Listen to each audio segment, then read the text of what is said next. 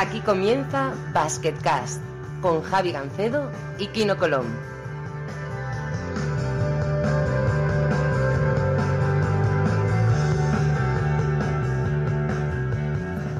Hola a todos y bienvenidos a una nueva edición de Basketcast. Eh, Kino Colón, muy buenas. Buenas, ¿qué tal? ¿Cómo estamos? ¿Qué tal? Eh, ¿Todo bien por ahí? Ayer he escuchado que estuviste en el partido de Fenerbahce, ¿no? Sí, la verdad que sí. Después de, pues, de nuestra victoria contra, contra el Besiktas, pues el entrenador estaba contento y al no jugar esta semana pues nos dio un par de días libres. Y justo coincidió pues que el Chacho venía aquí a jugar a Fenerbahce, que es un pabellón que tengo aquí a, pues, a cinco minutos andando. Y bueno, estuve hablando con él a ver si me podía dejar entradas y fuimos a verlo y la verdad es que valió mucho la pena porque fue un partidazo impresionante, un ambiente eh, increíble, uno de los mejores pabellones para mí de Europa. Eh, este, yo creo que este, Panathinaikos, eh, son quizás los más calientes y ayer ellos lo vivieron como un partido pues de Final Four o de playoff porque estaba un ambientazo impresionante. Tú quedaste con el Chacho y yo quedé con Spanulis, que vino por aquí por Barcelona y nos tomamos una cerveza. El tío está bastante Mm, bueno, intrigado con qué equipos va a ir a la Final Four porque no lo ve claro ni nada, no ve, no ve claro ni quién va a ser MVP, ni quién va a estar totalmente obsesionado con el baloncesto, ya lo sabes. Y bueno, hablando de gente eh, que hace muy bien las cosas en el baloncesto, vamos a, vamos a, vamos a presentar a nuestro invitado, Piti Hurtado, muy buenas. Hombre, si empiezas a hacerme la pelota así, yo creo que no me vas a ablandar, ¿eh? me vas a endurecer y me voy a poner como. O sea, me lo voy a creer y, no es plan. Yo, supongo que esto es un podcast para hablar de básquet, pero para estar relajado, ¿no? Sí, sí. Muchas gracias por invitarme. No, hombre, por favor, que, menos. Por cierto, antes que se me olvide, Español se ha ocurrido, se ve que el otro día Bogris dio un pase de fantasía un entrenamiento y le han puesto el sobrenombre de Sabogris. Y tiene, tiene, todo el equipo un cachondeo con lo de Sabogris que, que lo ves. Y el tío lo, ha aceptado. El tío dice, hostia, Sabogris, qué guay, ¿eh? Está muy bien. La verdad es que está muy bien. Y hoy es el cumpleaños de Sabonis, de Arvidas. Cumple 54 ah. años. Ah, anoche, sí, habéis, tardado en contactar conmigo porque anoche me acosté un poquito tarde porque andaba preparando vídeos y esta noche para el partido de NBA voy a hacer ahí un, un, batiburrillo de los míos con Arvidas y con, y con su hijo Domantas ahí con imágenes históricas del gran pasador y del gran mito. Ajá, pues muy bien. La verdad es que como pasador creo que no tiene. Pivot pasador, Kino, yo no sé si estarás de acuerdo, pero Sabonis está en otra liga, ¿no? Bueno, yo a Sabonis lo he visto más en vídeos y tal, no me ha pillado mucho la época de, verlo, pero bueno, mi padre me lo ha dicho esto mil veces, que era uno, que no hemos visto ninguno parecido a él. Yo creo que ahora se está hablando mucho de Jokic de, de, Denver Nuggets. Eh, yo creo que, bueno, que es un pivo con mucha facilidad a pasar. Yo también pondría que, por ejemplo, ahora los mejores pasadores son los dos Gasol, leen muy bien el juego y, bueno, pues van un paso por delante. No, no, la pregunta es, ¿quién es mejor pasador, si Mark o Pau? Uf, eso es difícil, es difícil, porque los dos leen muy bien el leto y no me quiero meter tampoco en ningún barro aquí. yo te digo, yo mi opinión es que Pau Gasol es muy buen pasador directo, digamos, para terminar la asistencia, y Mark es mejor cambiador de balón de lado, en mi opinión. Yo, si tuviera que elegir tres pibos pasadores europeos de todos los tiempos, uno Sabonis, dos Jokic, tres Tomasevich. Tomasevich también era una, una, pasada como pasaba, tío, la pelota. Tomasevich era muy bueno. Y yo ahora, por ejemplo, que estoy viendo algún partido más de ACB este año, porque bueno, al final tengo muchos amigos ahí, me gusta verlos. Eh, el otro día me quedé impresionado, el, veo mucho al Burgos porque tengo a Javi Vega ahí, uno de mis mejores amigos. Y el, ¿cómo se llama? Ahora se me ha olvidado el pivot. Eh, Huskic eh, la verdad es que el tío tiene bastante facilidad para el pase y ve bastante bien. Y bueno, pues hablábamos con mi hermano un poco de que tiene alguna similitud así un poco lejana con eh, Jordi Trias, que también era un jugador que con el tema de los cortes y todo eso, pues lo, veía muy bien. Ante Tomis también pasa muy bien al corte por, línea de fondo. Y la, pregunta aquí no es eh, si te da envidia ver un pivot que la devuelve, ¿no? no sé si has tenido muchos en tu carrera de ese tipo. La verdad es que he tenido todos finalizadores, no he tenido ninguno que haga un corte. Y... Quizá el que más Marco Todorovic, recuerdo alguna jugada que a un corte me, la, diera, porque también es otro eh, talento ahí en el poste bajo. Pero bueno, al final, gente como Latavius, Williams, eh, pues Lasme, eh, todos los que con los que he jugado yo, a John, son finalizadores. pero bueno, he tenido la suerte de jugar con muy, muy buenos pibos finalizadores, así que tampoco me puedo quejar que me han dado muchas asistencias a, a lo largo de mi carrera y, bueno, y buenos bloqueos, y buenos bloqueos asistenciales. muy buenos bloqueos, hay alguno más que otro. Recuerdo, por ejemplo, Batista cuando me hacía uno que tenía como dos metros para tirar. Para Koski también era bastante duro cuando se ponía. Eh, y bueno, este año, por ejemplo, Marcus Slaughter es un, un, genio en eso. Cuando, cuando ve que la defensa está un poco hundida, tengo tres o cuatro segundos para tirar el triple. Bueno, eh, Piti, eh, tú eres obviamente, aunque se te ha, hecho famoso como analista y como, eh, bueno, tu faceta como, como genio de los vídeos de baloncesto, eh, tú eres entrenador de baloncesto para empezar. Famoso, pero, famoso pero no rico, ¿eh? lo de famoso, o sea, es como conocido en el mundo del baloncesto, que es un nicho muy pequeño, pero bueno. Exacto. Te lo, te lo compro. Mm. Fue, la verdad, eh, llegar a la teleamericana, o sea, ser capaces de, salir a teleamericana y. Bueno, dijeron tu nombre mal, se pusieron en Pity Hurtado, pero bueno. Piri, piri, piri, piri, no pronuncian bien la T ahí en la segunda sílaba. Piri. Pero estuvo, estuvo guay, la verdad. Yo creo que es lo que lo que te ha hecho ya llegar un paso adelante en cuanto al reconocimiento de la gente, ¿no? Porque, porque bueno, al final... curiosamente, Javi, perdona que te corte, curiosamente, a mí la competición que más me gusta. Me gusta todo el baloncesto. O sea, yo ahora me voy a ver un partido de Benjamín de mi hijo pequeño y lo disfruto. O sea, no tiro por tierra ninguna competición, pero la que más me gusta es la Euroliga. Pero soy un poco más conocido por la NBA, que es donde me han dado más margen y donde también, pues bueno, eh, he encontrado más espacio para explicarme. Eh, enlazando, enlazando cosas y hablando de Euroliga, por ejemplo, voy a poner el ejemplo del, del vídeo, uno de los tres o cuatro vídeos que más me ha gustado tuyo, que es el de, el de Eddie Tavares, eh, poniendo la canción de Iron Maiden, Fear of the Dark, jugando con las imágenes, jugando con las letras, eh, poniéndolas subtituladas. Eh, ¿Hasta qué punto es importante tanto el sentido del humor como la música en tus vídeos? Bueno, pues tú eres un gran melómano, ¿no? Porque yo soy muy aficionado musical, lo que pasa es que un poco me gusta, yo veo muchos musicales de baloncesto, ¿no? O sea, yo creo que ahora podría coger todos los bloques directos frontales de Kino, de, del, qualifier del Mundial, y poner una canción y que quedara bien, ¿no?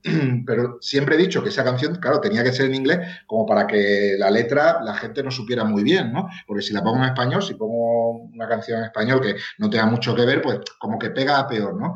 Entonces yo pensé, digo, joder, hay grandes canciones en inglés, me tengo que pegar la currada de traducirla, subtitularla, pero que cada plano tenga un poco de sentido. Quizás no todos los planos, el 100% de los planos van a tener sentido con respecto a la música. Y me gusta sentir una canción que me emociona con, una serie de imágenes que me emocionan. Entonces, por ahí va un poco el hilo conductor. A veces das con la tecla, otras veces no das. Tanto esto de editar fue un momento muy bueno que le estaba bueno, condicionando mucho los partidos. Y yo, que el heavy no tengo, pero ni puta idea, o sea, no, sé nada de heavy, encontré esta canción y vi que, bueno, que iba funcionando en cuanto a el miedo a la oscuridad, que es lo que tiene el pequeño o el grande cuando llega sobre el muy grande que es Eddie Tavares.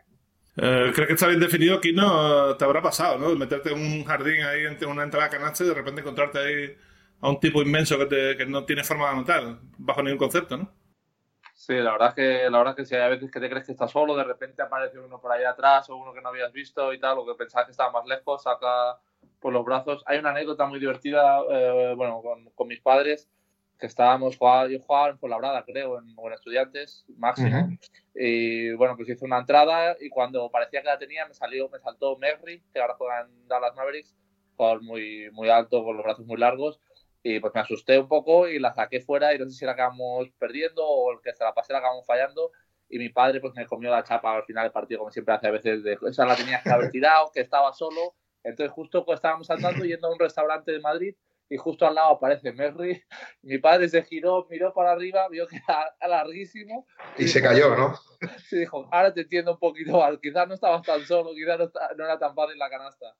Y nada, al final, bueno, en directo salen estos pibes tan grandes y sí, lo ves todo un poco negro. Pero bueno, al final con la experiencia sabes cuándo penetrar, cuándo, cuándo tienes ventaja, cuándo es mejor ¿Qué, ¿qué, ¿qué se te hace? ¿Se te hace más fácil, por ejemplo, eh, tú has entrenado mucho contra Latavius William, que es un jugador atlético con brazos largos y que tapona, ¿se te hace más fácil contra un americano eh, con atleticismo que cuando salta sabes que pierde la posición que contra un interior de 2.18 que no salta tanto pero que está siempre arriba, digamos, ¿no?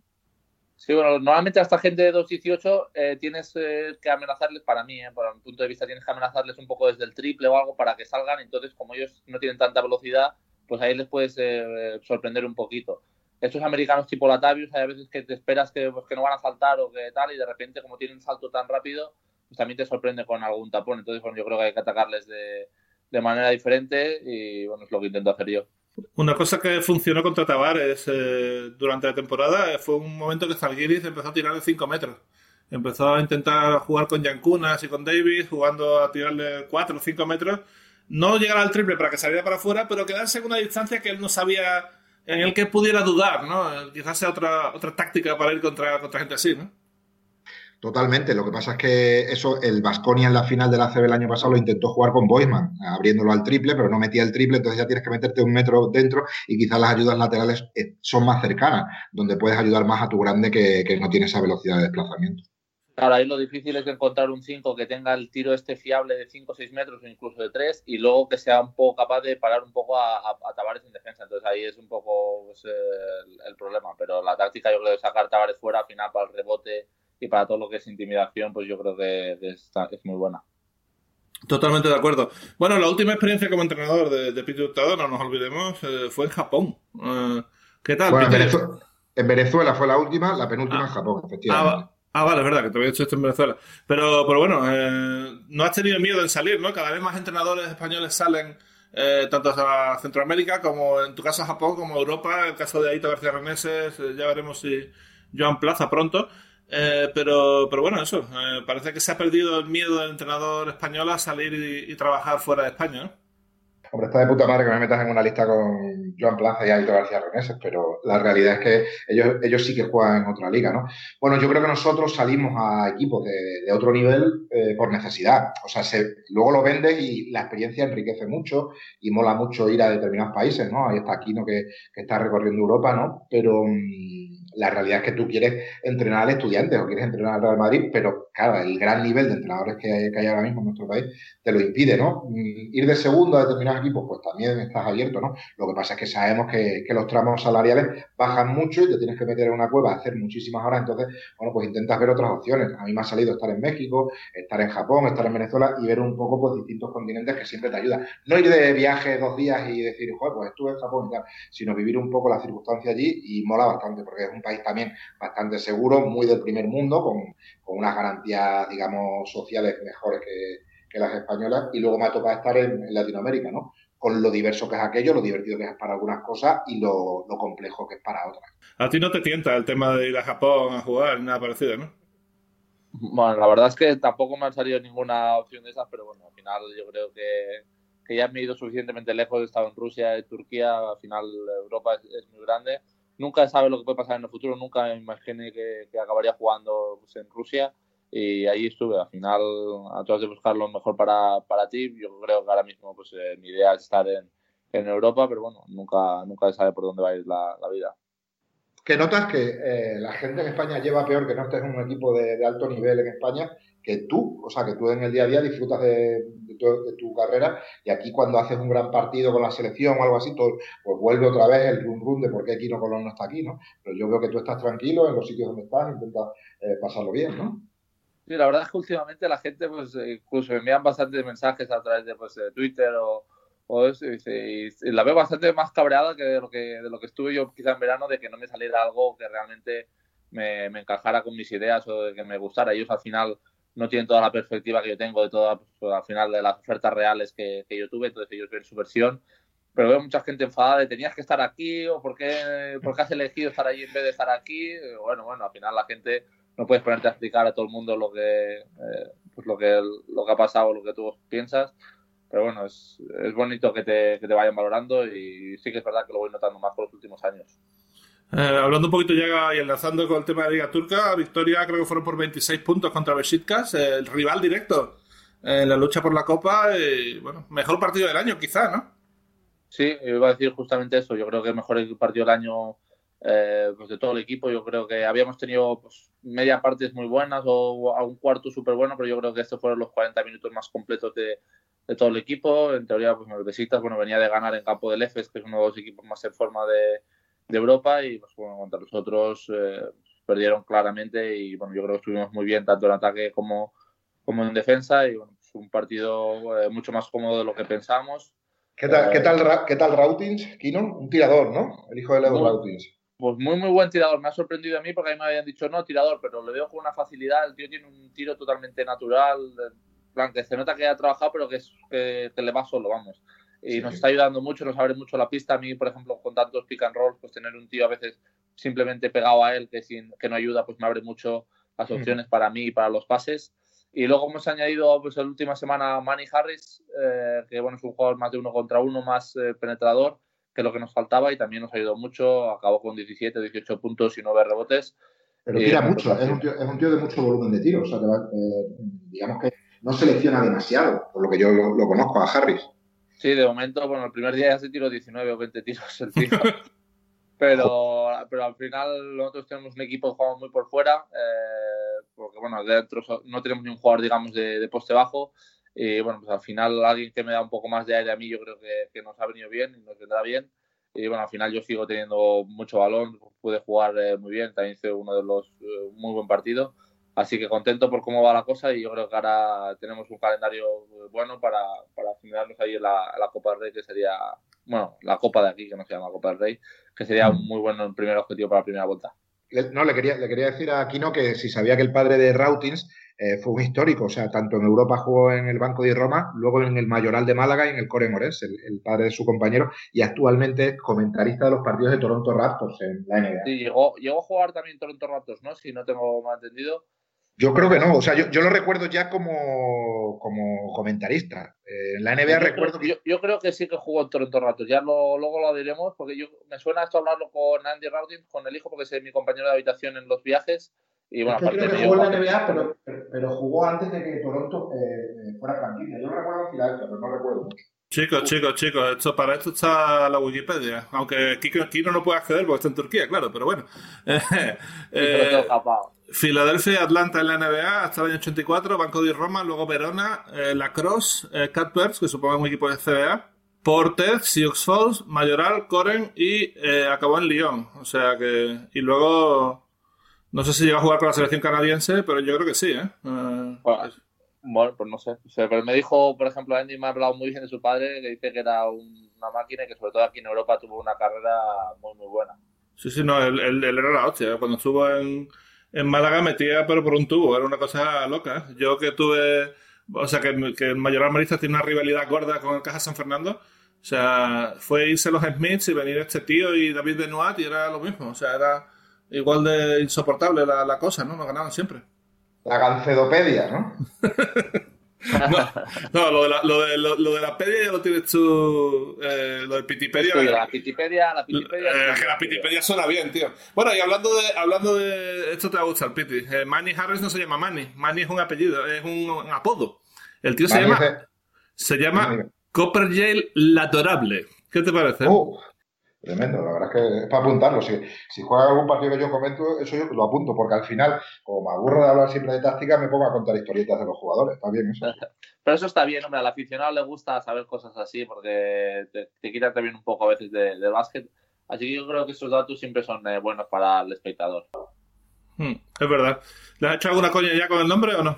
Eh, ¿O todavía no? No, todavía no, todavía es muy pronto. De momento nos, estamos llevando bien, pero es pronto, es pronto para eso. Deja un par más de victorias y ya le meterá alguna coña. Y bueno, lo de la Copa no está claro, ¿no? Eh, parece que el sistema no, está muy claro. Ahora también hay un All-Star. No, se sabe muy bien eh, qué es lo que va a pasar en los próximos semanas, meses en Turquía, ¿no?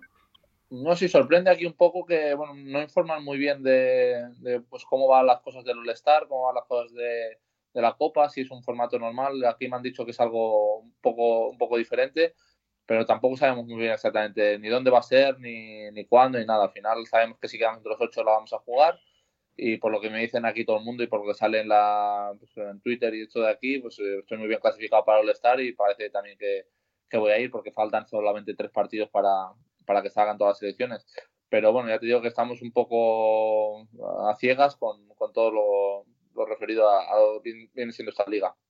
Tú teniendo en cuenta, tú teniendo en cuenta que le has enseñado la matrícula a Dusko Ivano y a Phil Presi, el base del Barcelona en el último partido, va sobra, esta semana va sobrado, digamos, en cuanto a votos, si se vota, eh, los votos, por cierto, van a la página de Red Bull Turquía eh, y te digo de verdad que he estado 15 minutos y no he sido capaz de votar. Eh, está solamente en turco, he intentado traducirla, he intentado darle a todos los botones que había y yo no he sido capaz de votar por ti quería, quería ponerlo en Basket Cast, decirle a la gente, mira, para votar por no tal. Pero es que no, no, no ha habido huevos, o sea, no... no, digo, y tampoco, tampoco, por ejemplo, en Rusia, cuando el año pasado fui, yo sabía que al final van más máximo dos de cada equipo. Eh, que podían ir, eh, yo qué sé, eh, iban los de fuera contra los de contra los rusos. Aquí yo sé que, que sí que hay, por lo que me explicó mi padre, que, que sí que miró un poquito, o que lo había leído, que jugaban los del lado europeo, donde estamos nosotros, jugando eh, contra todos los otros, contra el resto, que es, digamos, el lado asiático, pero luego no sé si mezclan ahí turcos, imagino que mezclarán turcos con extranjeros, no sé si, puede, si hay un máximo, no, no sé, lo que sí que es verdad que sé que voy bastante, bastante bien en las votaciones y que pues quitando la gente del EFES que se ve que van primero en todos los puestos porque porque pues, sus aficionados están votando mucho, pues que voy el, voy el primero ahí. O sea que a ver si podemos disfrutar de otro All-Star, que siempre es un motivo de, bueno, quiere decir que estás haciendo las cosas bien. Oye, por, por, cierto, Kino, dale recuerdos a tu entrenador, a Estefanos, porque su hermano, creo que su hermano, Giorgio Dedas, lo fiché yo para Leboro. Estuvo jugando en España un, par de Sí, en Rosalía, ¿verdad? No, yo lo tuve en Cáceres, eh, quizás antes estuvo en Rosalía y luego vino a Cáceres, sí. Sí, pues eso. Eh, me, había hablado alguna vez de que había estado en eh, Rosalía, no sabía lo de Cáceres. Muy majo el, hermano. Sí, sí, el hermano. Y que sabe alguna cosa de, en español porque se lo había traducido el hermano. Entonces, a veces cuando hablo, el tío me entiende. Hay que estar alerta. bueno, eh, la cosa se completa con el tema de los playoffs. normalmente sale el calendario de la primera ronda y hasta que no acaba la primera ronda no sale el calendario de la segunda. Con lo cual, igual termina un partido, digamos que la serie va a cinco partidos el siguiente partido se juega en tres días y tú no te enteras hasta la noche tres días antes, ¿sabes? O sea, es todo un poco, es un, todo un poco absurdo cuando se trata de calendarios y fechas en la Liga Turca, pero bueno, es lo que hay y, no se puede cambiar las normas, ¿no? Al final te tienes que, adaptar y bueno, pues eh, sorprende un poco aquí que para, para toda la gente que sigue, pues, por ejemplo, vemos en muchos pabellones que está que hay muy buen ambiente, que hay gente pues, que intenta seguir baloncesto, pues que incluso no tiene una página muy oficial aquí de la, de la liga, es a, partir, es a través de la, de la federación, pero que no, pues eso, no informan mucho como la BTV o como sobre todo la CB, que yo creo que, de las ligas europeas es la que mejor informa y pues bueno, hacen vídeos de los partidos y tal. Pero bueno, al final la liga va funcionando bien eh, y bueno, eh, mientras nosotros nos vaya bien, eh, no hay que preocuparse de las cosas que tú no puedes controlar. Hablando de ligas que van bien, hablemos un poquito de la Euroliga. Eh, eh, estuviste, lo dicho, en el Fenerbahce Chesca, estábamos hablando fuera de antena, ha sido como un partido de playoff en diciembre. O sea, la intensidad de los dos equipos, la remontada, el público, eh, todo el final apretado, tuvo de todo el partido. Sí, la verdad es que sí, un partidazo y bueno, se empezó muy bien el, CSK, luego en el tercer cuarto salieron como motos los del, los del Fenerbahce, se notaba en el ambiente que era un partido importante para, para los dos equipos al final, bueno, fue muy igualado. Alguna decisión, bueno, alguno más de acierto de, de Fenerbahce les llevó a la, a la victoria, pero la verdad que fue impresionante vivirlo allí con un pabellón lleno. Eh, y bueno, incluso al final de, del partido se quedaron los jugadores de Fenerbahce a celebrarlo un poco con la, con la afición. Eso demuestra que, para ellos era un partido clave, vamos. Eh, Piti, no sé si estás, bueno, sí, estás siguiendo la Euroliga porque sé que lo hace. Eh, para mí la gran sorpresa del año eh, negativa es el rendimiento de Nando de Colo. Estoy sorprendidísimo que, que Nando no esté al nivel de las anteriores tres temporadas. Eh, no, sé, no sé qué te parece. Sí, a baja. No sabemos si estaba demasiado bien o, este año tiene algún tema físico o algún tema personal. Evidentemente, pues bueno, partidos como ayer que no que él no luzca, ¿no? Hizo un partido muy gris. La verdad es que llama muchísimo la atención y su equipo lo, sufre, ¿no? Porque, claro, al final mm, el Chacho tiene que hacer un poquito de más y eh, no tienen ese talento, ¿no? Un Nando de Colo que había dominado muchísimo la competición. Sí, a mí me sorprende eso y bueno, también hay otros equipos como el Barcelona que yo pensaba que mejoran defensa y me está sorprendiendo negativamente, pero evidentemente Nando de Colo yo creo que solo puede ir para arriba, tiene mucho talento. Eh, a ver, eh, por ejemplo, esto lo ha pasado a Nick Calates. Nick Calates ha tenido un par de partidos o tres bastante por debajo de su rendimiento habitual, pero ya el último día hizo 12 asistencias y 10 puntos, o sea, y me imagino que hoy también jugará pues parecido, ¿no? Pero, pero bueno, Kino, estas cosas pasan, ¿no? Hay altos y bajos y cada vez cuantos más partidos hay, más se va a haber hecho, ¿no? Que nadie puede jugar siempre súper bien, ¿no? Sí, al final yo creo que un poco los que diferencian a los grandes grandes jugadores es que se salen antes de estos eh, baches, un poco que, tengan, a no ser que sea algo físico, pues eh, son gente que pues, suele salir un poco antes de estos baches, que los diferencia un poco de la gente quizá joven, que cuando eres joven pues tienes un bache de estos y quizá te dura un par de meses o, o con 7 o 8 partidos. Aquí, pues yo creo que, que, cuando vas siendo más jugadores, cuando te olvidas rápido del, último partido y empiezas el nuevo con una actitud pues, eh, totalmente positiva y con, con, ganas de volver a jugar a tu nivel. Y yo estoy seguro que pues, de, de Colo volverá pronto a, nivel. Ayer, pues prácticamente ni se le vio. Eh, pues cogieron más, eh, más protagonismo el Chacho, Clyburn, Higgins.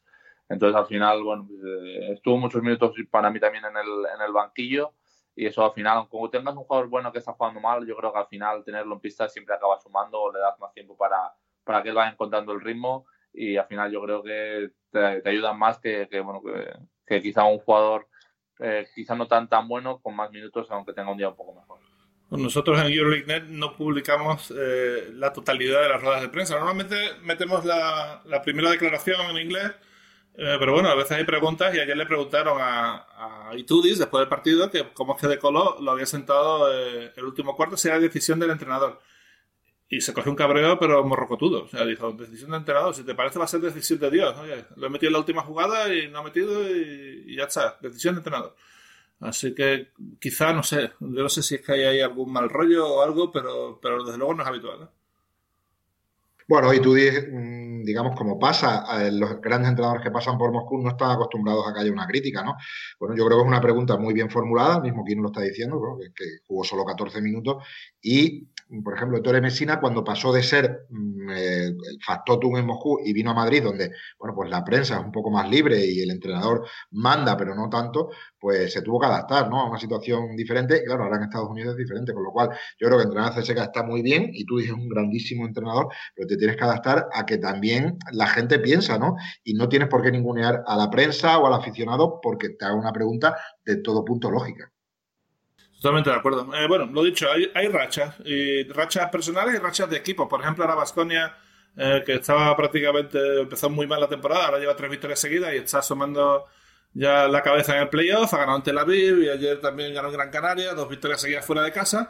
Y el Barça, que empezó muy bien, eh, muy sólido en casa, también ganando fuera, pues ahora está con una racha bastante negativa. O sea, son cosas que pasan, pero pero bueno, es lo que, es lo que dice Kino. A los equipos buenos les pasa menos que a, que equipos que están media baja tabla, ¿no?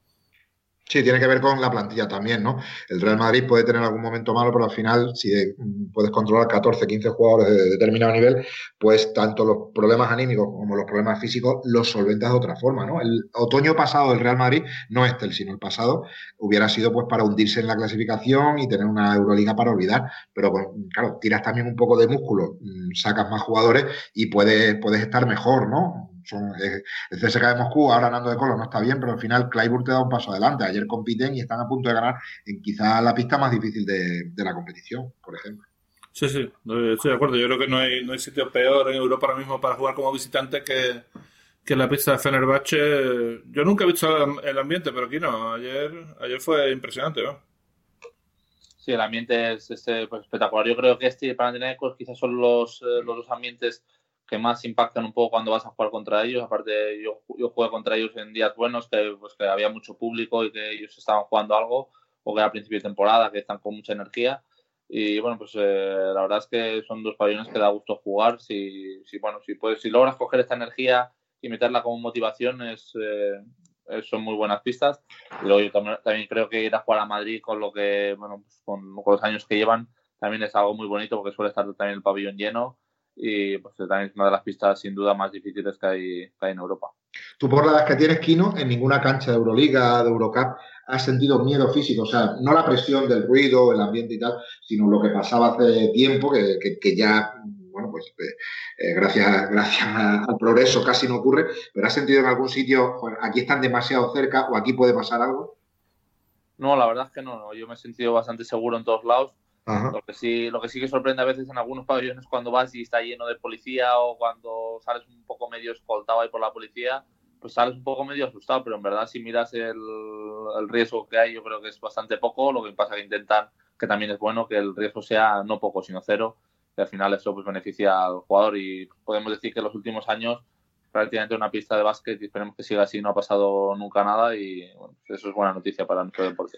Yo por eso, Javi, perdona que, haga este apunte, o sea, ahora que estamos, bueno, que, las noticias nos llegan antes y que nos llegan más detalles y demás, ¿no?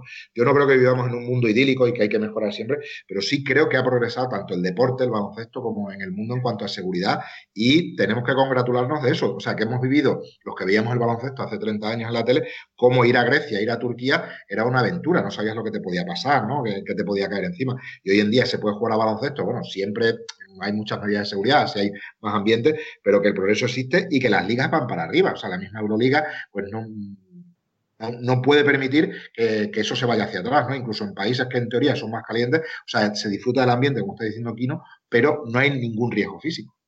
Ya, ya no, hace muchos años que no, gracias a Dios. Yo animo a todos los seguidores de Basketcast a buscar en YouTube Aris Fs 1993. Solo que busquen eso, eh, ya verán la que, la, que, la que se lió. Fue una final de Copa Saporta que acabaron a sillazos. O sea, acabaron, saltaron los aficionados de Aris, que eran el 99% de los que habían, y empezaron a liarse a sillazos con los jugadores del F, los del F pues, repartiendo también lo que podían y se montó un, cirio eh, exagerado, ¿no? En el Palarrufini de Turín, que por cierto eh, fue una vez eh, una final de Eurocup de exagera 8 y era el campo de entrenamiento y justo había un chico del EFES que, venía a seguir al Besiktas y Galatasaray que se habían clasificado y me contó la película de, viva voz que había estado allí y que tuvo que meterse debajo de una, mesa porque, porque, porque lo iban a matar, ¿no? Estas cosas ya obviamente no pasan. incluso en Final Four, eh, en, los, eh, los, ambientes más calientes, pongamos Fenerbahce 2017, eh, Panathinaikos 2007, cuando el equipo local gana, la gente se controla y no, no, pasa lo de antes. ¿no? Pero en fin. bueno, estamos, en la, estamos en la última jornada de Eurocup. no sé si está siguiendo la, Eurocup un poco, Piti, pero la cosa está bastante interesante porque, sobre todo hoy hay un partido hablando de ambientes tensos y de situaciones tensas. Eh, hoy hay un partido entre, entre Tour Telecom y Partizan en Belgrado, que probablemente el que gane pase y el que no, no. Eh, hay una pequeña posibilidad, si Tour Telecom pierde por uno, pasa y entonces Partizan no, pero el resto es el que, el que gana, gana, ¿no? Y pasa, y el otro se queda fuera. Hombre, yo te voy a decir la verdad, ¿eh? Si me quiero tirar el folio, me meto ahora en internet y empiezo a decir que sí, que controlo mucho este partido y tal, pero la realidad es que entre la NBA, la Euroliga, la CB y la Liga Benjamín de Tres Cantos, eh, ya voy, voy servido esta temporada controlando a todos esos jugadores. Entonces, Eurocup sí que miro, por ejemplo, si me toca el Valencia, me toca Moraván Andorra el fin de semana en la CB, sí que me veo un poco, pues, una parte del partido, la estadística, pero no controlo los grupos ni, ni, cómo, ni cómo está el patio ahora mismo. O sea que ahí casi mejor vosotros que sabéis mucho más que yo. Ya, bueno, el problema es que hay un jugador que se ha significado mucho como seguidor de Estrella Roja y de generación de seguidores de Estrella Roja, que es Vladimir Stimach, que juega el Tour Telecom. Y tiene que ir a jugarse los cuartos en Belgrado, en su ciudad, contra Partizan, cuando todo el mundo sabe que el tío eh, pues eh, digamos que el Partizan no le cae especialmente bien, ¿no? O sea, se, se va a liar, se va a liar gordísimo. Yo no sé si no has tenido alguna vez eh, a todo el público en contra, o si has tenido alguna situación que la gente haya empezado allí a, yo qué sé, a, bueno, a insultarte o eso, ¿no? Pero, pero esto va a ser gordo. Bueno, tan gordo como esto seguro que, no he tenido. Pues, yo recuerdo que fue, bueno, pues al final de estar cuatro años en, en Fuenlabrada, pues pasar directamente al eterno un poco rival que era el, el Estudiantes pues bueno, fue pero solo fue una parte de la afición, una, una peña de, de Fuenlabrada que se lo tomó como algo demasiado personal y sí que estuvo pues, un poco impordiándome todo el partido, pero bueno, no pasó, no pasó de lo que pasa en España, un poco pues, alguna bromilla o lo que sea. Pero igualmente la otra parte de la afición de Fuenla siempre ha estado mucho conmigo y bueno, siempre nos hemos tenido mucho cariño. Y, pero bueno, no, no puedo comparar a lo que seguro sufrirá Steve Machoy, porque aparte es un jugador importante, un jugador que a veces le gusta gesticular bastante las, sus canastas, celebrarlas mucho Así que bueno, será interesante ver este, este partido hoy. Veremos, veremos qué pasa, ¿no? Está todo más o menos definido. Los tres equipos ACB eh, han pasado, además, que primero o segundo. Así que ya veremos qué depara el top 16 y, los playoffs. Va a ser interesante y, ya veremos qué, tal. Javi, Javi, ¿qué tal el Partizan con Trinquieri?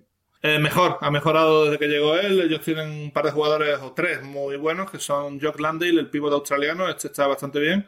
Eh, tienen a Marinkovic, que, que es tirador y que lleva ahí bastantes años, joven y que supongo que saldrá de allí pronto para ir a un equipo un poquito mejor.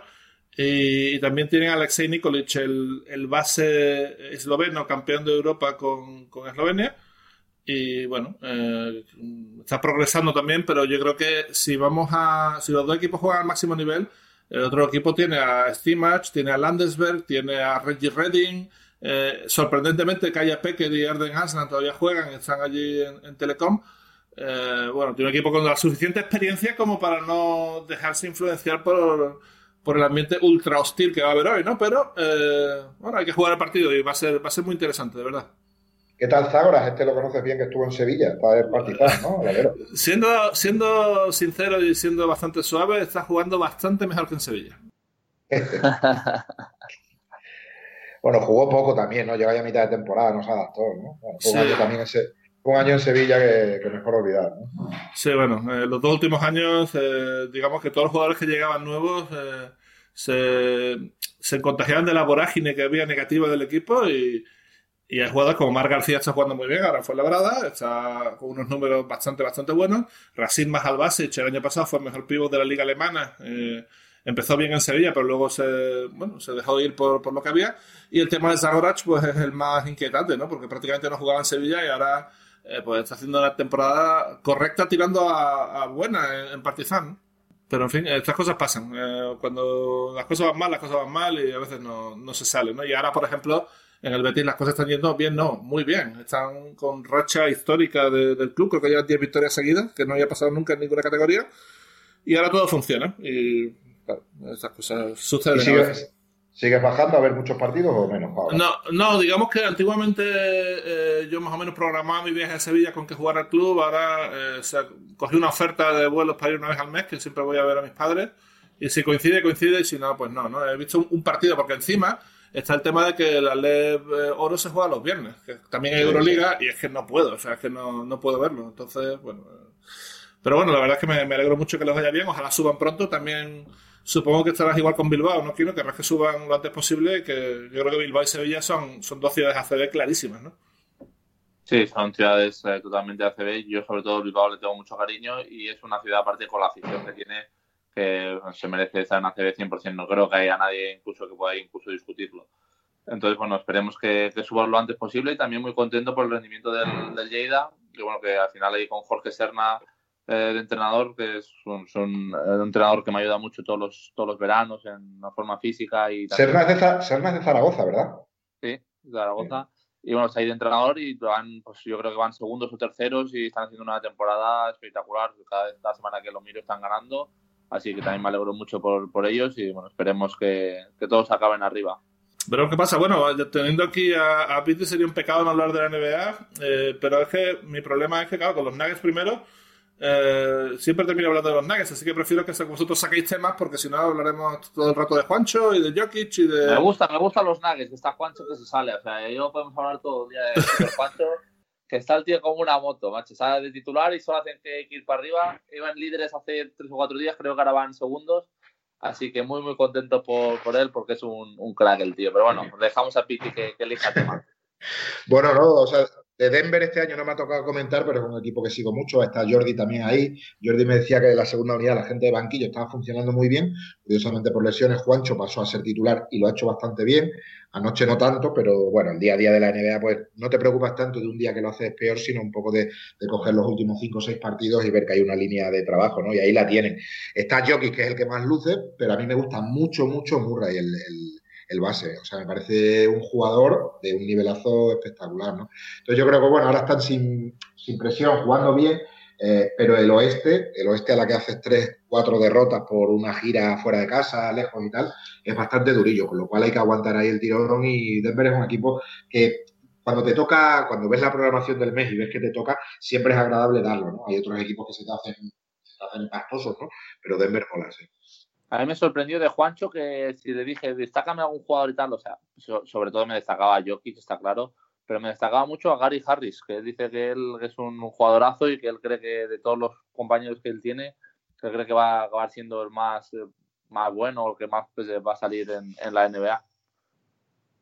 Bueno, Harris eh, es un jugador para mí inconstante, que tiene mucho talento y que puede meterse. Es que la NBA te pide mucho de, patas, o sea, te pide mucho. Eh, al final, LeBron es quien es porque tiene una capacidad cada día de, recuperarse, tiene una capacidad física de aguantar todos los envites del partido, sabe cómo modularse, evidentemente, ¿no? No voy a ser yo el que diga que, él no sabe modularse, ¿no? Ah, y sabe cuándo tiene que correr hacia atrás y cuándo la, deja pasar, ¿no? Y yo creo que Harry lo que le falta todavía es eso, o sea, el poder controlar los ritmos de partido y ser capaz de muchos partidos seguidos hacerlo muy bien. A ver, yo creo que el equipo tiene mucho balance y lo mejor es que, mm, bueno, no sé si lo mejor o no, porque eh, si al final Porter Jr. termina jugando esta temporada y también vuelve a Thomas, no sé hasta qué punto puede desequilibrar el equipo. El equipo tal y como está ahora está funcionando perfecto.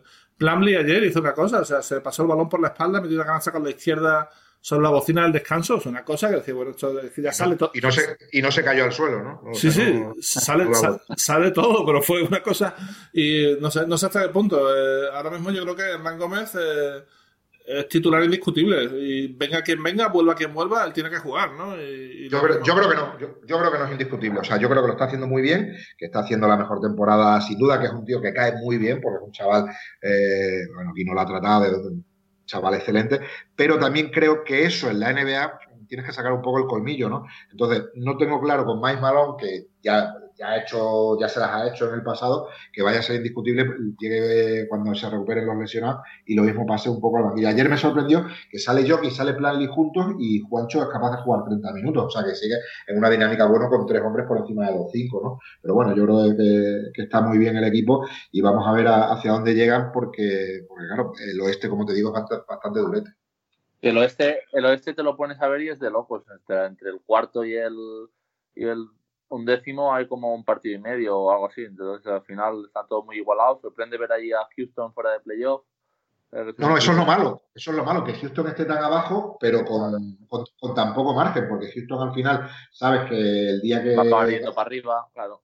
Que, la, que, que, bueno, recupera un poco de juego, que la barba y la lía y tal, y se te ponen terceros o cuartos, ¿no? O sea, que evidentemente el oeste está. Yo también creo que Memphis, Sacramento, tienen que dar un incluso Clipper un, un, paso atrás por plantilla, por, porque ahora mismo llevamos 30 partidos, cuando se lleven 50 o 60 es otra movida.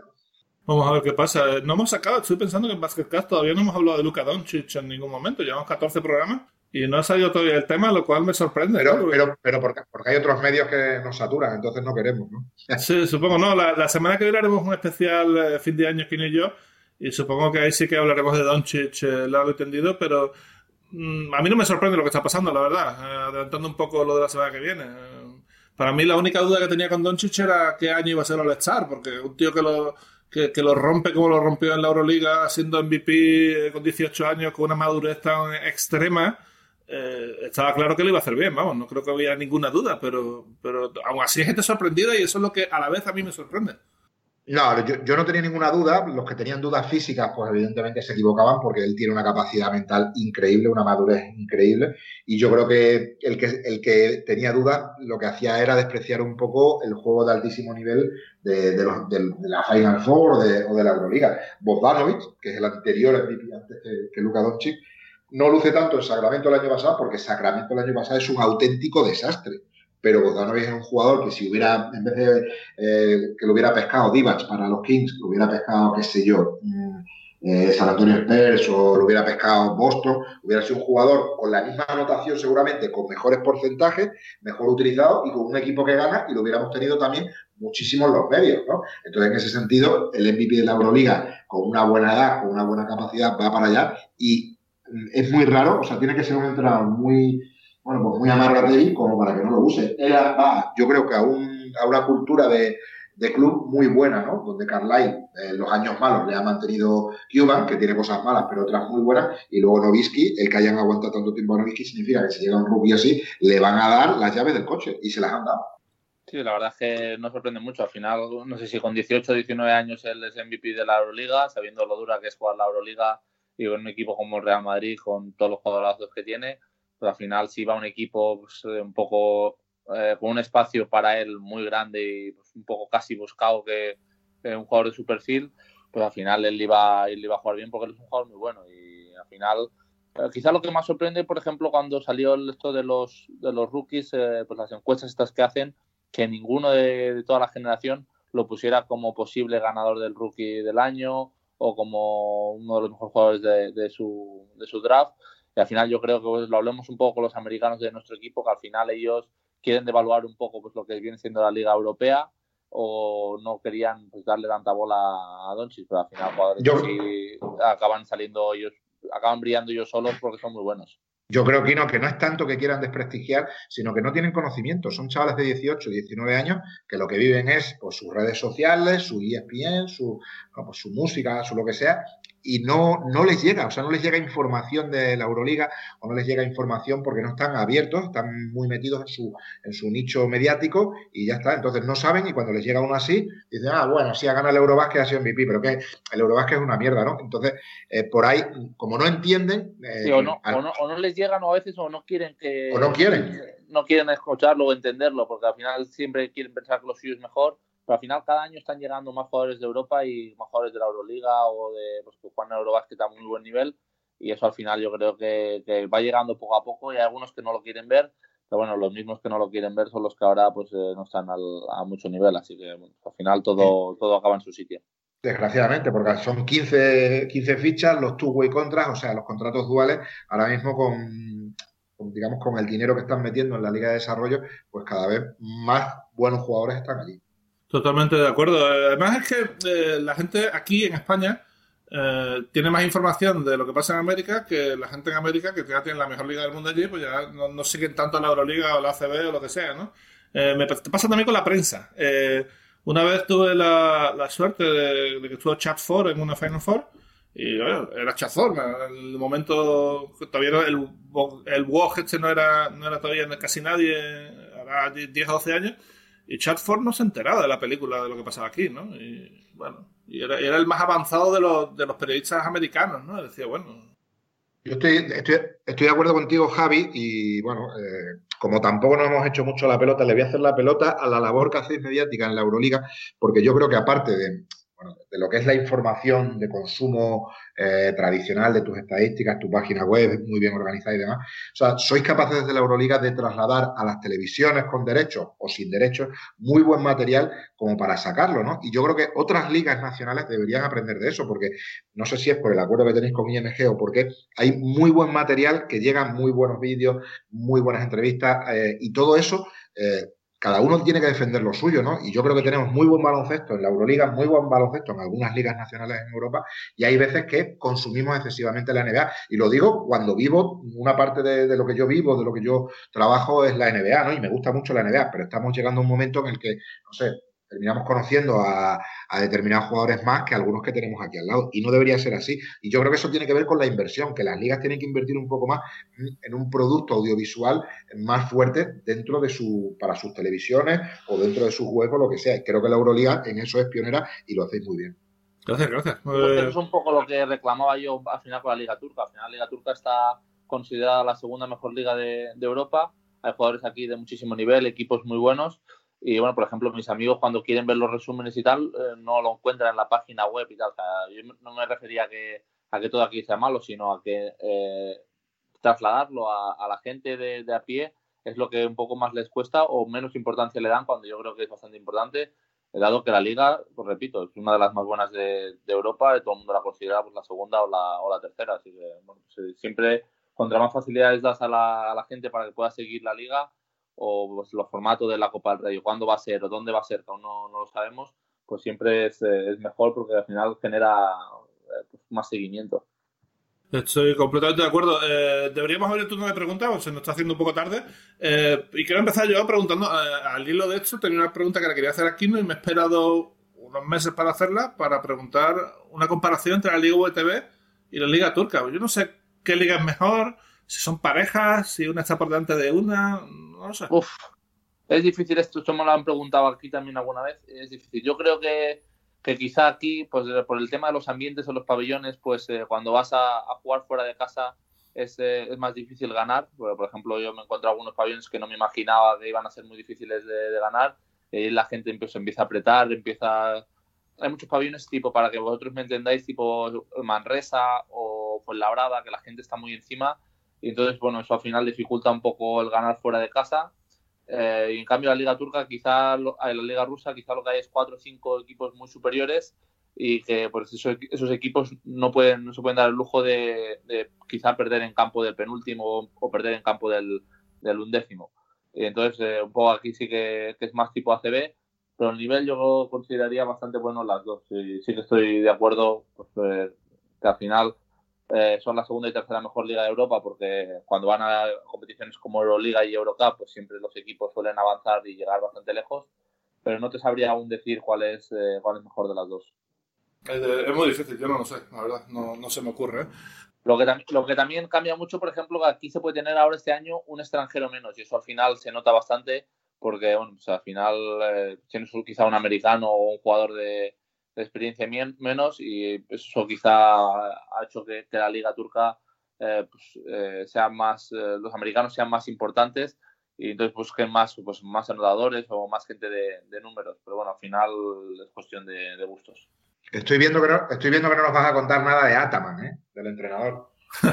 Ah, no, lo, no, lo, he tenido y cuando, cuando he jugado contra él hablé un poco con él y fue muy simpático con, conmigo. Al final yo creo que está haciendo muy, muy buena faena este año. Aquí en, en Turquía él está muy bien valorado, todo el mundo habla bien de él y con él se está haciendo pues, una temporada espectacular, muy por encima de lo que la gente se pensaba y a ver hasta, hasta dónde pueden aguantar, porque van cuartos en Euroliga, segundos en nuestra liga, así que vemos a ver hasta dónde llegan.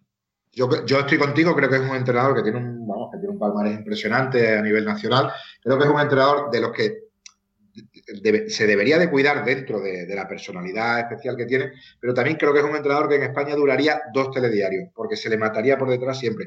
Cuando es una riqueza tener este tipo de entrenadores que te dan titulares cada, cada semana, Javi? No sé qué opinas tú. Totalmente de acuerdo. Creo que un poquito de salsa siempre viene bien. Y Gataman, eh, cuando está cruzado, suelta, suelta bastantes perlas. Pero eh, su calidad como entrenador no es discutible. Es el único entrenador turco que ha ganado eh, la liga con tres equipos distintos: Galatasaray, Besiktas y Efes. Y es el único entrenador turco que ha ganado competiciones europeas, incluso con equipos extranjeros, ¿no? Llevó a la Final Four con Montepaschi, ganó también una Copa Saporta contra Valencia en, en 2002. O sea, el tío tiene un palmarés brutal. Pero también es verdad que el tío da mucho, eh, hace triples entrenos cuando se cabrea y todo eso, y eso hace que tenga mala prensa. ¿no? Bueno, no solo eso, y también las declaraciones que hace. El otro día dijo con el tema del partido del Madrid que, claro, que él tenía todos los títulos en la Euroliga, pero este año lo iba a conseguir. Entonces, todo esto, que en España somos de la cultura del pantallazo, o sea, cuando, cuando yo la cago en un tuit, alguien hace un pantallazo y se lo manda a otro y dice, mira, este es lo que está diciendo. Pues aquí Ataman yo creo que no duraría porque somos así. Sin embargo, en Turquía, pues evidentemente es un tipo de entrenador que, es de los más exitosos. Aquí el récord del mundo, de hecho, lo tiene un jugador que se llama Thomas Jordan, que jugó en el Caja Cantabria. Y patatas. Tomas patatas. sí, es que hoy, ha salido una cosa en Twitter que tenéis que ver. Pero bueno, eh, eh, Thomas Jordan llegó a, Cantabria y dijo que venía al, al Lobos Cantabria, al Caja Cantabria, como se llamara, a ganar la Liga ACB. Eso es. un, crack, tío, yo qué sé. Eso es tener dos huevos, sí, señor, ¿eh?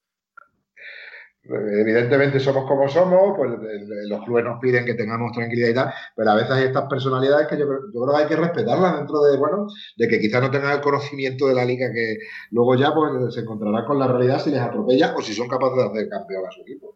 Sí, eh, es así. No, pero está bien. Está bien que haya alguien que haga declaraciones de vez en cuando altisonantes. Eh, el otro día, por ejemplo, hice una entrevista con Vince Poirier y Poirier me dijo, yo no la tengo miedo a nadie en Europa. Y digo, esto está bien, tío. Esto primero demuestra autoconfianza y segundo demuestra pues, tener el carácter este que se, le supone a, jugadores de Basconia. no tú has jugado con algún algún tío esto echado para adelante? Supongo que Langford tiene bastante autoconfianza, eso seguro. Y Lasme, Lasme, Lasme. Lasme es el primero que me viene y Langford también. Langford, bueno, al final eh, quizás los mejores jugadores que he jugado son los que más confianza tienen y eso al final yo creo que va todo unido. Eh, yo también he ido ganando confianza con los años y yo creo que, pues bueno, eh, tener autoconfianza yo creo que es algo muy bueno, muy importante y ya hemos visto muchas veces, el mismo jugador con confianza o sin confianza por algunas circunstancias, pues parece uno que las mete todas y el mismo el otro año no mete ni una, pues al final la confianza da mucho. Lanford pensaba que nadie de Europa le podía defender y a mí me demostró durante tres años que nadie prácticamente le podía defender. Y Lance me decía que no había un pivo mejor que él en la, Eurocup y todos los días que venía a un pivo pues le intentaba, intentaba meter 20 y que el otro eh, meterle tres o cuatro tapones y pues estar mejor que él. Y al final son jugadores muy competitivos que, que yo creo que ayudan mucho a los equipos. En fin, eh, tenemos el turno de preguntas. Recordemos que Piti Hurtado ha pedido en Twitter tener veto a las preguntas, así que si no quieres contestar alguna. Era eh, coña, era coña, lo que pasa es que si no pones un emoticono la gente parece que, lo dices en serio, ¿no? no tírame lo que sea, yo que sé, estoy acostumbrado. No, la primera de momento es para Kine es bastante interesante. Nos preguntan si en algún momento has tenido la oportunidad de fichar por el Real Madrid. Pues esto te lo diría mejor mi agente, pero que a mí me haya llegado una oferta o de esto, te diría ahora mismo que no. Ya, yo... ¿Sigues con Manel? ¿Sigues con Manel, no, Kino? Sí, sigo con Manel, sigo muy con Manel y muy contento. Al final, eh, bueno, llevamos ya 11, 12 años juntos y eh, muy contento y tener a alguien tan familiar a mi lado siempre me ayuda. Tío muy tranquilo, un tío muy de, muy buena comunicación. Yo tengo muy buen recuerdo las veces que he tenido que trabajar con él porque es alguien, o sea, que es agente, ¿no? Pero que, y, que defiende lo suyo, pero que realmente mm, es bastante sincero, ¿no? En todo lo que te está intentando pues, eh, trabajar o vender. A ver, eh, Luis Verdú pregunta, Piti, eh, viendo tu trayectoria como analista, comentarista en televisión, ¿te ves volviendo a entrenar a un equipo de primer nivel a corto o medio plazo o ya has pasado? Y también te pregunta, ¿qué cosas echas de menos de entrenar? Yo soy entrenador, lo que pasa es que ahora estoy en esta misión de estar en la tele porque, bueno, porque me gusta y porque yo también disfruto algunas cosas, pero si esta tarde me dices que tengo que entrenar a un equipo a nivel profesional, cojo la maleta y me voy donde sea, ¿no? Evidentemente soy entrenador antes que cualquier cosa y cuando, cuando me toca entrenar cantera, entreno cantera, pero realmente lo que me gusta entrenar es profesionales y del más, del más alto nivel que se pueda o que crean que, yo puedo ayudar a, un equipo. Eh, pregunta también David Curiel, jugador europeo que no sea Jules, que esté para destacar en la NBA, no jugar, destacar. Eh, yo voy a dar el mío. Eh, el mío es Will Clyburn y Corey Higgins. Cualquiera de los dos lo haría bien, pero creo que Clyburn tiene un poquito más de físico, rebotea un poco mejor y creo que lo haría bien. Para, para mí, Alexei Sved, lo que pasa es que no dio en el sitio, en el momento adecuado, pero vamos, Sved en, en NBA realmente es un jugador que tiene una capacidad de rango de tiro, de talento, ha mejorado muchísimo la concepción del juego, pasar el balón, eh, me parece que destacaría seguro. A mí me lo acaba de robar Pitti, no por, no por ser oportunista, pero estaba pensando en Svel porque al final es un jugador que genera casi prácticamente todo el juego de, de Kimki, puede anotar, puede pasar y yo creo que, pues que no, no estuvo en el sitio adecuado en el momento adecuado, pero que, puede jugar la NBA de sobra. Y un tapado para mí, Brandon Davis, con, con, lo que ha subido en Zalgiris, yo creo que sería un jugador perfectamente, quizá no para ser titular, pero ahora mismo de tercer, eh, de primera rotación de interior, muy bueno. Podemos darle a Brandon Davis, que ellos den a Ekpe Udo y todos salimos ganando, creo. Pero bueno, veremos. Eh, Nacho Díaz pregunta para eh, el maestro Piti Hurtado. ¿Quién es el jugador que has entrenado con más talento para esto del básquet? Y también que si nos puedes comentar algo sobre tu defensa menos uno y caja, que era la de defender por detrás al base. Sí. Bueno, el jugador que con más talento que he entrenado, tuve la oportunidad de entrenar a Wayne Simien. Wayne Simien es un talento salido de la Universidad de Kansas, que hace en Liga Universitaria 20 y 10.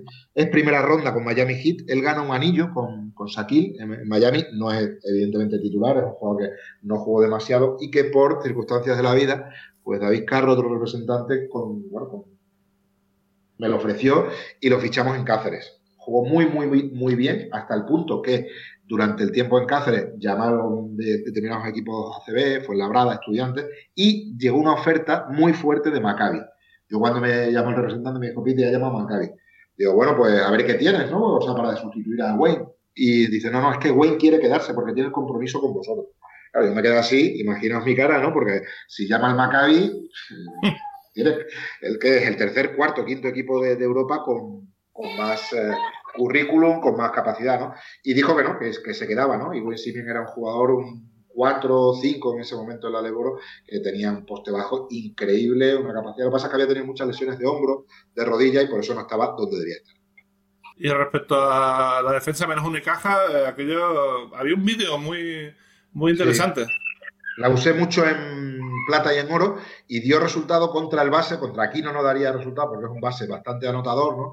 Daba mucho resultado contra los bases más organizadores, bases que necesitan, eh, bueno, pues eh, organizar la jugada, encontrar al alero, encontrar al pivo, porque lo que hace es empujarte hacia los taponadores. Los aleros tienen que estar abiertos en esa caja. No es una caja puramente, pero bueno, polígono en el cual te da mucho espacio para el base no agresivo, ¿no? Entonces rompe el ritmo de partido, es verdad que tiene truco, que tienes que utilizarla tres, cuatro veces, ponerte individual, tal, y hubo en partidos así importantes del Leboro que la verdad es que me dio bastante servicio, y ahora se utiliza a veces el defender por detrás para intentar acelerar cuando vas perdiendo de 8 a falta de 40, 50 segundos, pero no se utiliza mucho, digamos, con todos los ajustes que, que yo tengo, ¿no? Espero ponerla en práctica en un futuro próximo.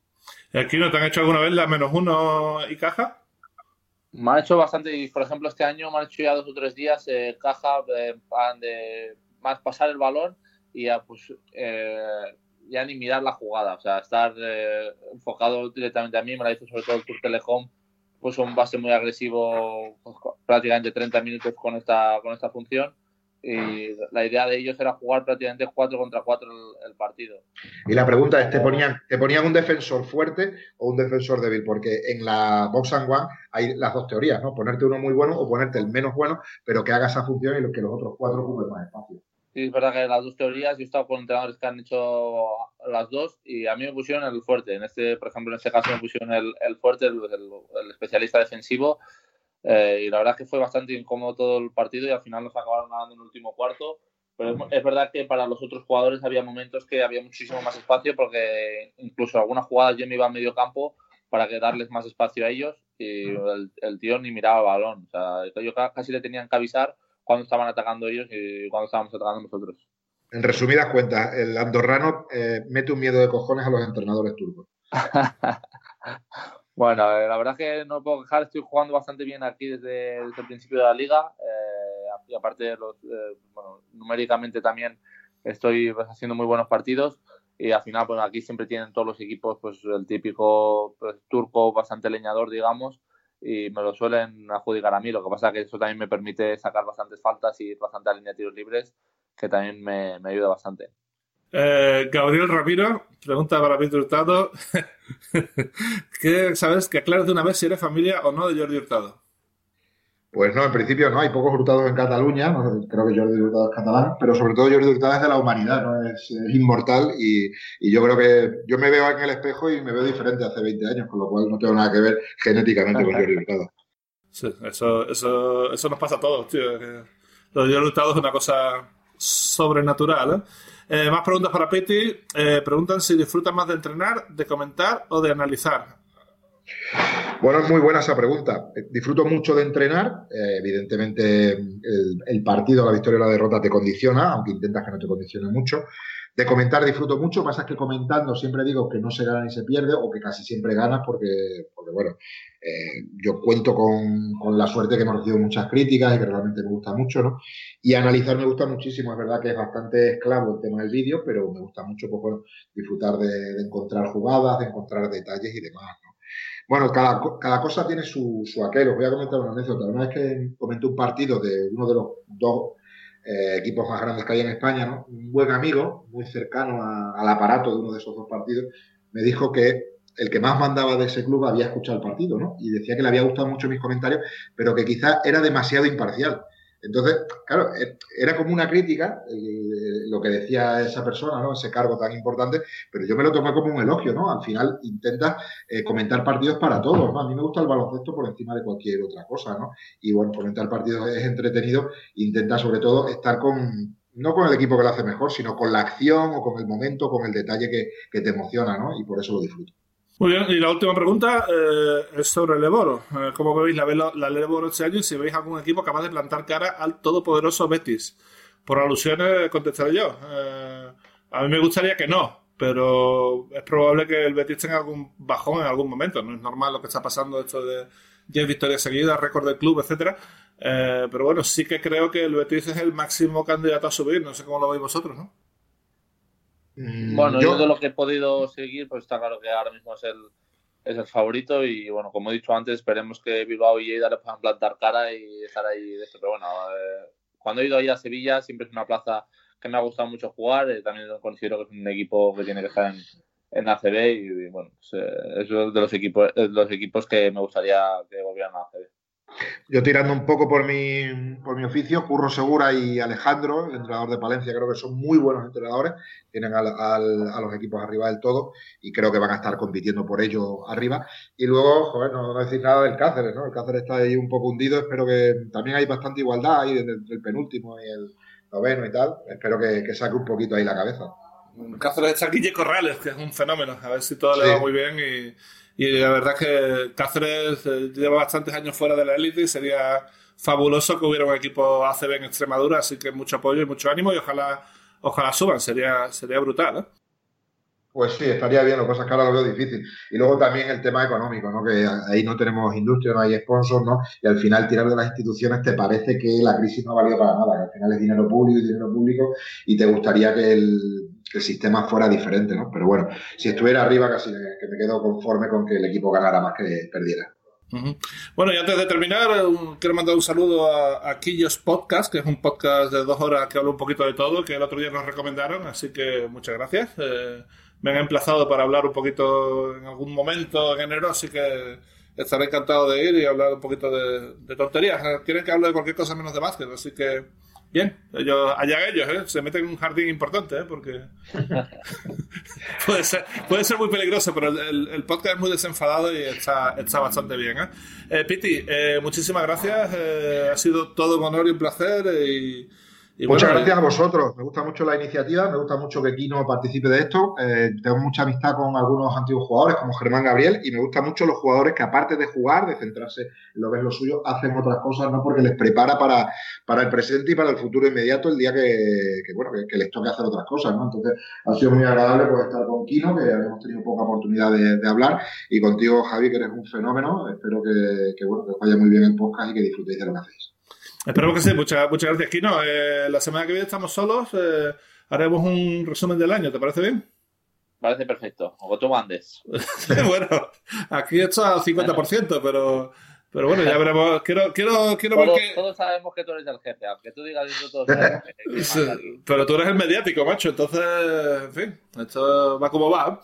En fin, y, gracias a todos por esta vez, que puedo decir, eh, casi pues, seguimos con más de mil seguidores en Twitter, esperamos seguir para arriba y, y lo dicho, acabaremos el año que el año con un... Ahora, ahora doy un empujón yo, no te preocupes. Ah, muy bien, eso, para, eso siempre... Para llegar a, mil, para llegar a 1010 o a, mil, a eh, sí, sí, sí. Yo, yo, creo que, yo creo que subimos espectacularmente cuando nos recomendó Mr. Chip. Y desde entonces nos hemos estancado. Voy a tener que volver a hablar con Alexi y decirle, macho, danos un empujoncito a ver si a ver si esto rula. Pero bueno, eh, lo dicho, resumiremos el año 2018 la semana que viene y, seguiremos aquí en Basketcast.